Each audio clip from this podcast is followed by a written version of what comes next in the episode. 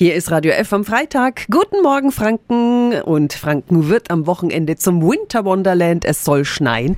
Der Winterdienst ist in Nürnberg mit über 200 Einsatzfahrzeugen gerüstet. Doch was, wenn der Schneeräumer dann den Schnee dabei auf unser Grundstück kehrt?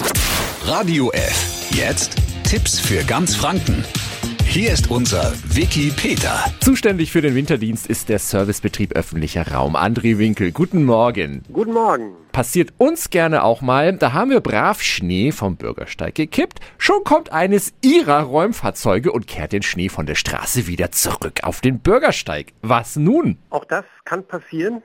Ja, also ich sag mal, wenn es schneit, wenn es viel schneit, dann geht es natürlich auch da wieder um, dass der Schnee schnell wegkommt von der Straße, von den Gehwegen.